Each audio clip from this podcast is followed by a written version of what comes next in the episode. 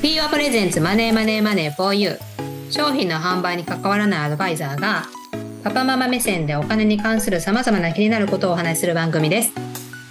ちょっと学べてちょっと得する情報をお届けします。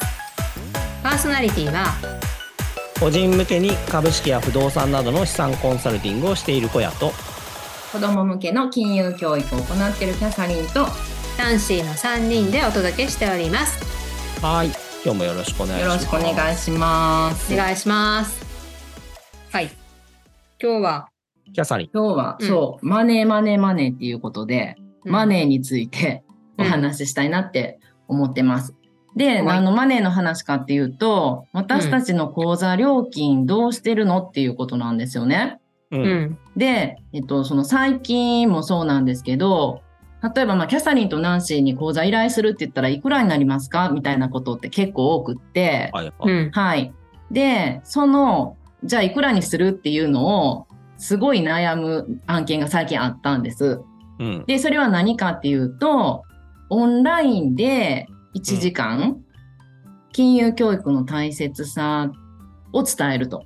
うんうん。プラス、まあ、サービスのちょっと紹介。金融教育でこういう風な感じで使えるんじゃないみたいな。その枠1時間でいくらになりますかみたいなお話だったんですよ。で、そういうのを来た時に、じゃあいくらにするってなって、その実施日も、まあ1ヶ月ない、全然ないぐらい、まああるかないかぐらいの、うんうんもう結構直近のお仕事で、で、まあそういう1ヶ月前にこういう案件来るってなかなかないので、うん。どうしようかってなったっていう話なんですね。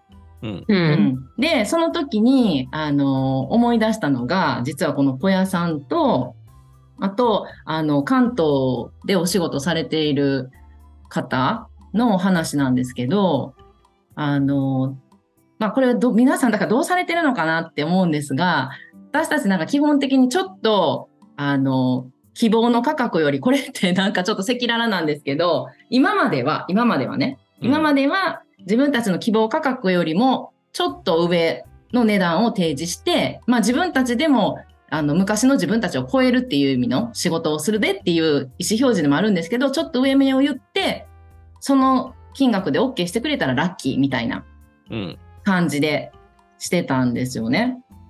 うん。で、だから、まあ、あの、それからまあ値切られても多少大丈夫みたいなはい感じで言ってたんですけど、なんか関東の方が値切るっていう文化ってないでっていう話で、うん。もう、あの、ストレートな金額を言った方がいいっていう話を聞いて、で、しかもその、それが関西よりもちょっと気持ちいい、私の中で5%ぐらい上の値段のイメージ5だパったんですよ。うん。まあ、その値切るのが 5%, 5ぐらいの感じだと思うんです私の肌感では。だから、その上目なんを言うんじゃなくて、あの、もうストレートな値段をぶつける方が、そんなこちゃこちゃせえへんのちゃうかなみたいな感じだったんですよ。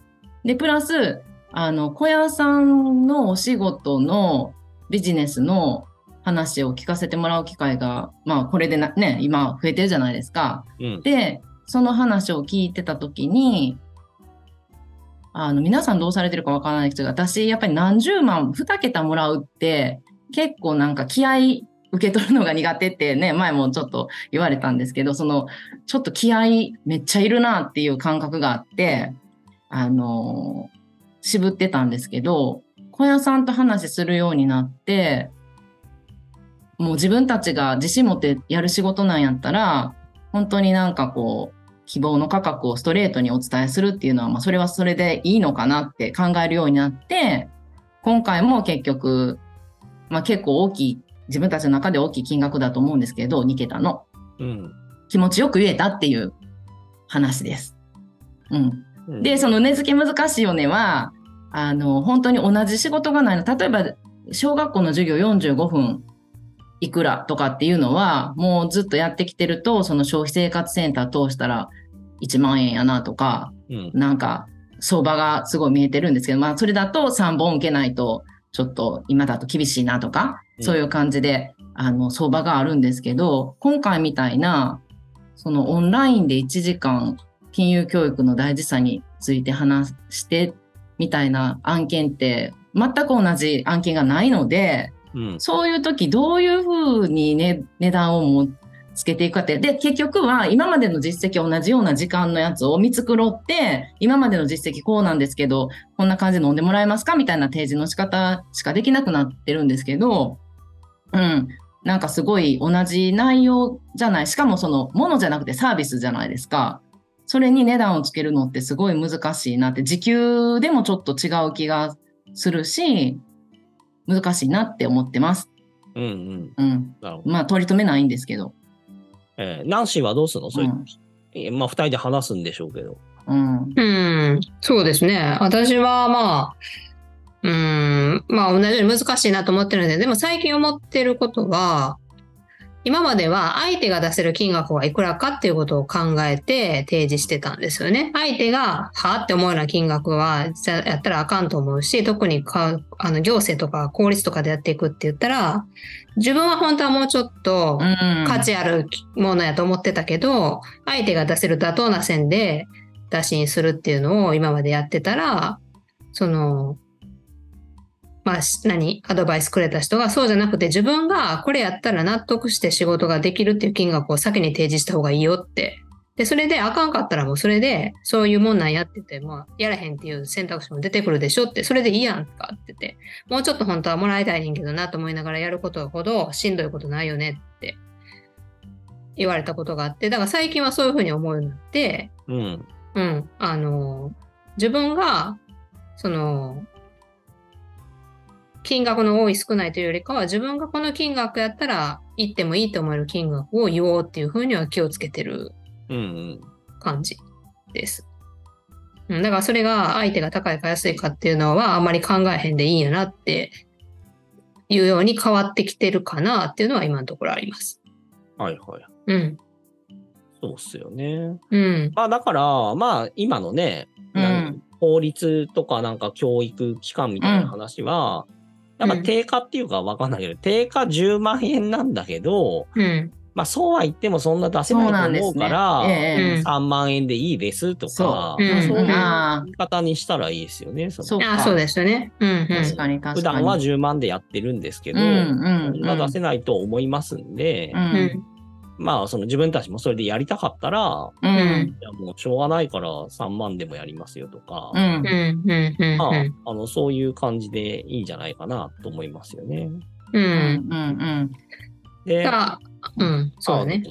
うん。だから私はどっちかって相場ってのはあんまり気にならへんなっていうのはちょっと話聞いてて今思ったなって、自分がいくらやったらいいかって思えるかっていうことの方かなっていう。まあ、ただそれが今ちょうどようやく2人の単価はいわゆる講師って言われるちゃんと活躍してる講師の単価に近くなってきたなっていうかそれぐらいはもらえるようになってきたんやなっていうところまでは今持ってこれたな。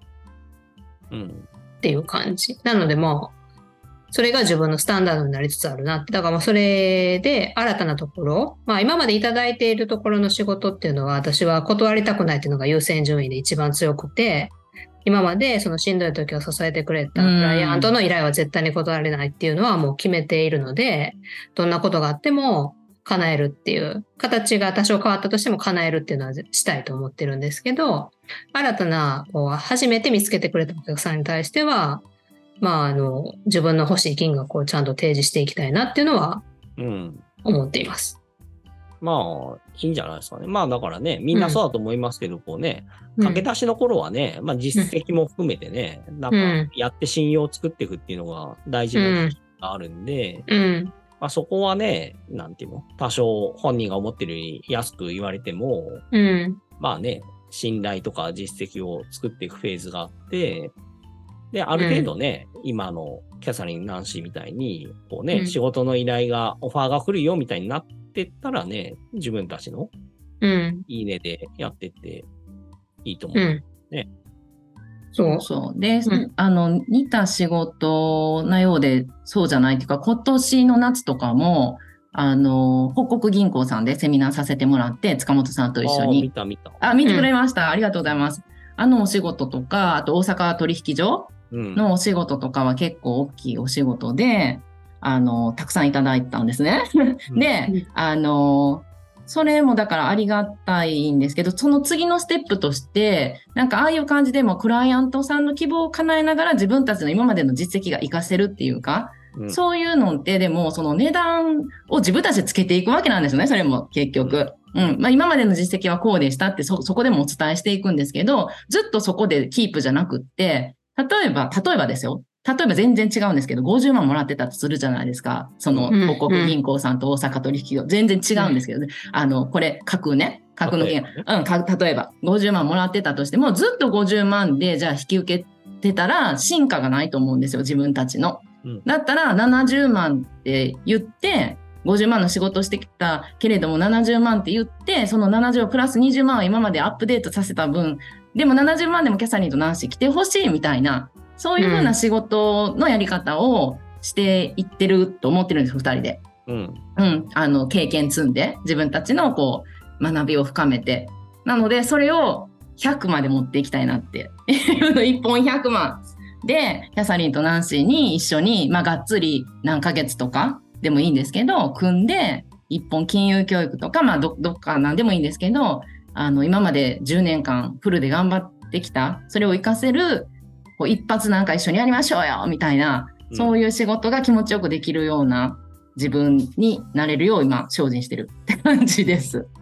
なんか目標は2人で100万1本でっていうのが今の新しい夢になったんですけど、まあそれぐらいなんかこう値段決めるのすごい難しいなって思ってますね。なんかそういう機会ってないですか？小屋さんはなんかそのビジネスモデルとしてもサブスクみたいな感じでずっと落ちてくるやつじゃないですか？基本的には。うん。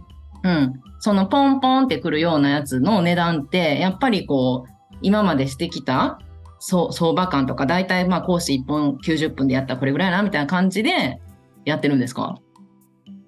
なんだろう。まうん。あ、相手のことを考えるよね。まあ、さっきのうんうんうんナンシーの話じゃないけど、まあ、例えばさっきのね、うん。地方の、まあ、公共団体とか、はいはいはいはい、はい。みたいな感じで言うと、うん多分彼らって予算ありきだと思うんですよ。うんうん。こんだけ払うかそうですね。ら、うんうん。誰にやってもらおうかって言って予算があって講師を探すみたいな、うんうん。まあ、ことだと思うんですよ。うんだそれ多分予算に合わせないといけないんだなって思うし、で、あとはもう一つは、だからそれやって、な、何の成果っていうか、どういうことをやりたいのっていうと、まあなんかぼやっとしてる話が多いんだと思うんですよ。はいはいはいはい。うん、確かに予確かに。算があるうんから、あうるんであって、んうん。うん。別に来てもらった人の満足度とか来てもらった人に、まあこういう変化してもらいたいみたいなところは希薄だと思うんですよ。うん。うん、で、一方で、まあさっきのキャサリンが言った、じゃあ企業で、うん。えーなんかこういうサービス使ってほしいっていうことであれば、それは会社からすると、まあ広告宣伝なのか、プロモーションなのかわかんないけど、まあそういう予算であって、うん。で基本的にはそのお金を使って、まあそのサービスであれば、サービスを利用してほしいとか、利用者を増やしたいって話なわけじゃないですか。うん。うん。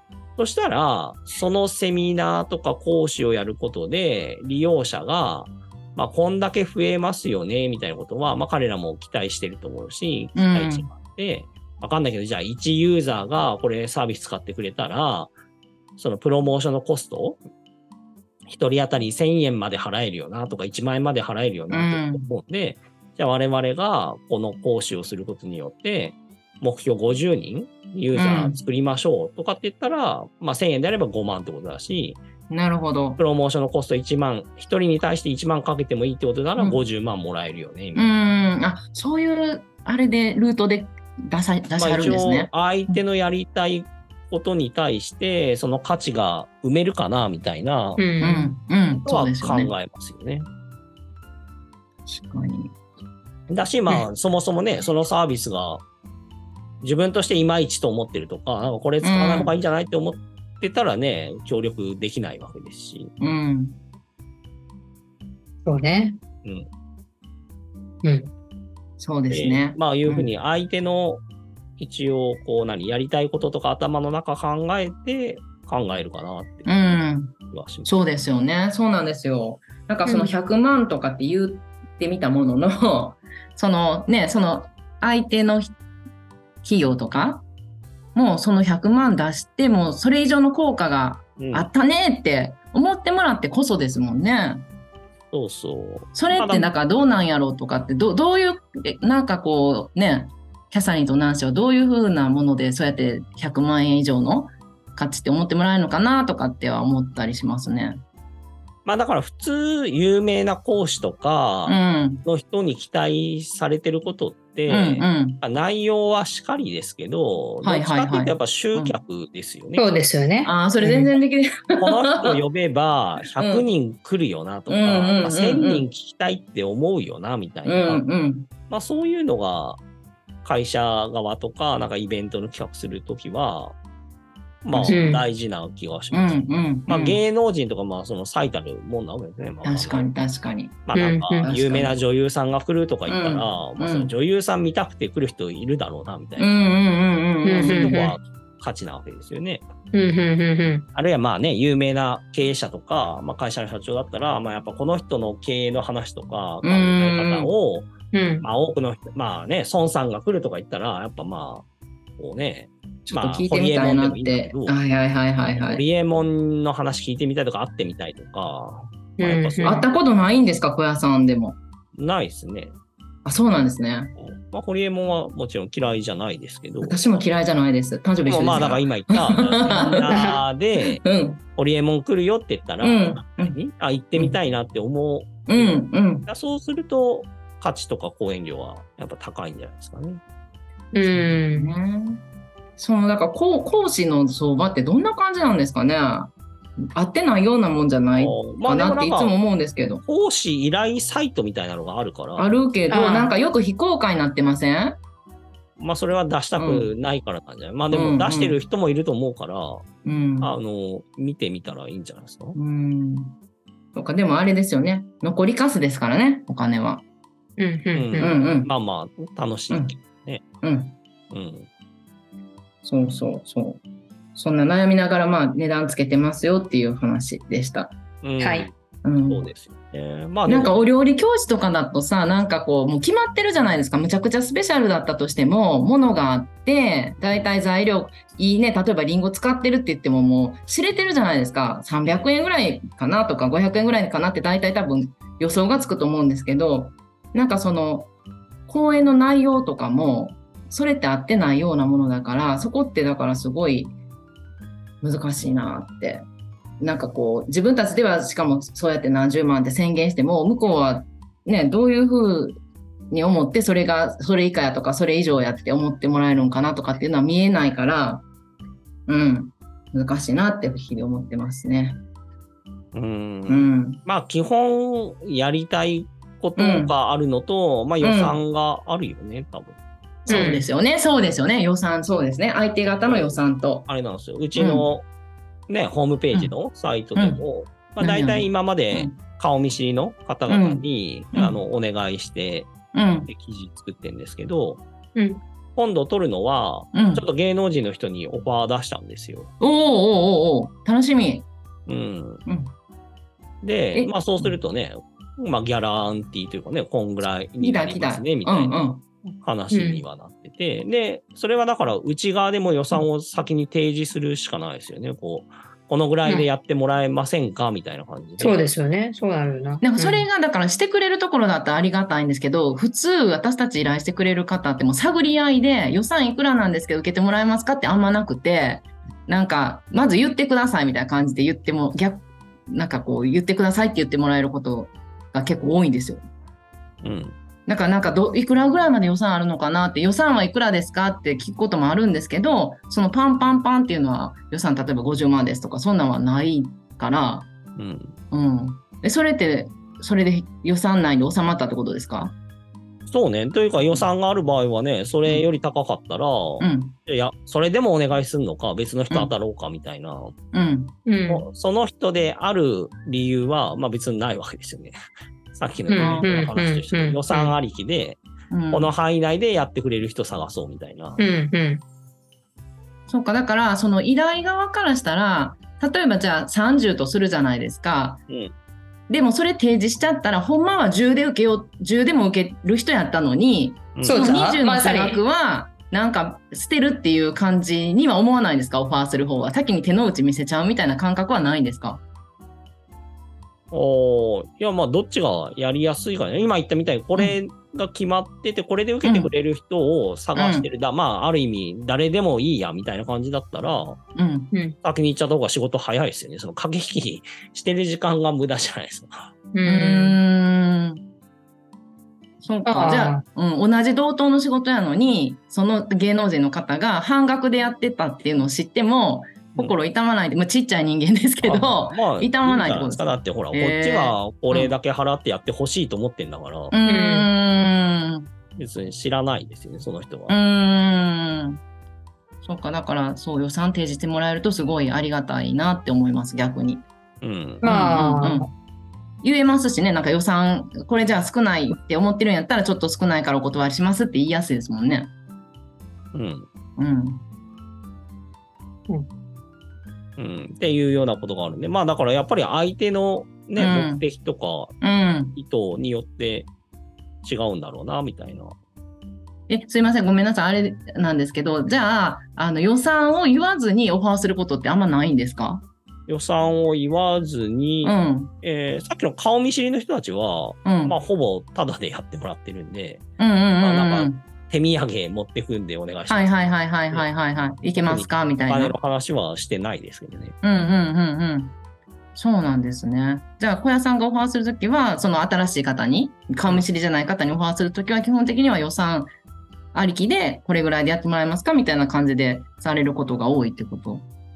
ああ、そうですね。まあでも、パターンはあるんじゃないですか？まあ要は、やってもらえませんか、どうですかみたいな、そのやってくれる人なのかどうか確認して、うん。うん予算こんぐらいなんですけどって言って、うんうんまあ分けるときもありますよね。その、やってくれんのかどうかの確認と、うん。このぐらいの値段なんですけどって、後から、うんまあやってもらえるかどうかを確認して、次に価格っていうパターンはありますよね。ううんうんうんうんうんうんうんそうか。勉強になります。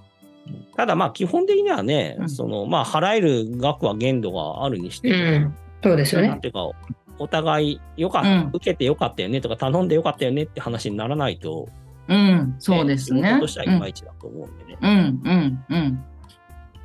そうそう。その、あの、やりとりめんどくさいよねって今言われたようなところをすごい結構、なんかセンシティブにやってんなっていつもうん思います。なんかそこを AI じゃないけど、今までこんな実績がありますみたいな感じでやってくれるといいなって思ってます。まあホームページにね、うん例えば10万円からとか20万円からって書いちゃえばね。うん。でも中身が難しくないですか？それこそだからい1ヶ月うんうんうなるような企画かもしれへんし。あそしたらな、20万円からだから、うんああ、そう一ね。番安いのがこんなもんよっていう。うんうんうんうん。そしたらでも効率できなくなるから。それはさっき言ったように、あれじゃないですか、オファーがあったら、いや、10万円からなんですけど、うん。3万円。オファーしてくれオファー、そう、なんかなんかオファーしてくれる人も減っちゃうかなって思って、その無理ってなって10万円って見たら、法律の人とかも。うん。実力次第というか、結局値段見て決める人はもうしょうがないわけですよ。でも、うんうん。本当にやってほしかったら、10万円って書いてあって予算3万円しかなくても、あ、言ってくる予か。算3なるほど。万しかないんです。けそど。どそうっにかなか。んないもんですかって、まあ、そうか言いますよね。確かに確かにやってほしかったら。うん。うん確かに確かにさ。っき言ったう、ん。3万円ありきで人探してる人たちうんだったら、うん。まあ、やる必要あんのかっていう話ですね。その、キャサリンたちじゃなくてもいいんですよ、そういう人たち。なるほど。そうか、そうか。そうですよね。ほんまや。めっちゃコンサル受けたみたいになりました。料金。そうですね。うんって思いますけどね。はいまあでもね、うん。同じね、FP とかでも、まあこういうね、喋、るとか、講師仕事してる人たちはみんな同じような悩みじゃないですかね。うん。そうだと嬉しいです。今日のこの私の悩み相談がうん、誰かのお役に立ててれば嬉しいです。はい。まあ、はい多いんじゃないかなと思います。うん。はい。はい、えーということで、じゃあ、うんありがとうございました。あありがとうございましたはい。はい。ビオプレゼンツマネーマネーマネー for you パーソナリティは？資産コンサルタントの小屋と、キャサリンとナンシーの3人でお届けしました。では、また来週。はい。さよなら。さよなら。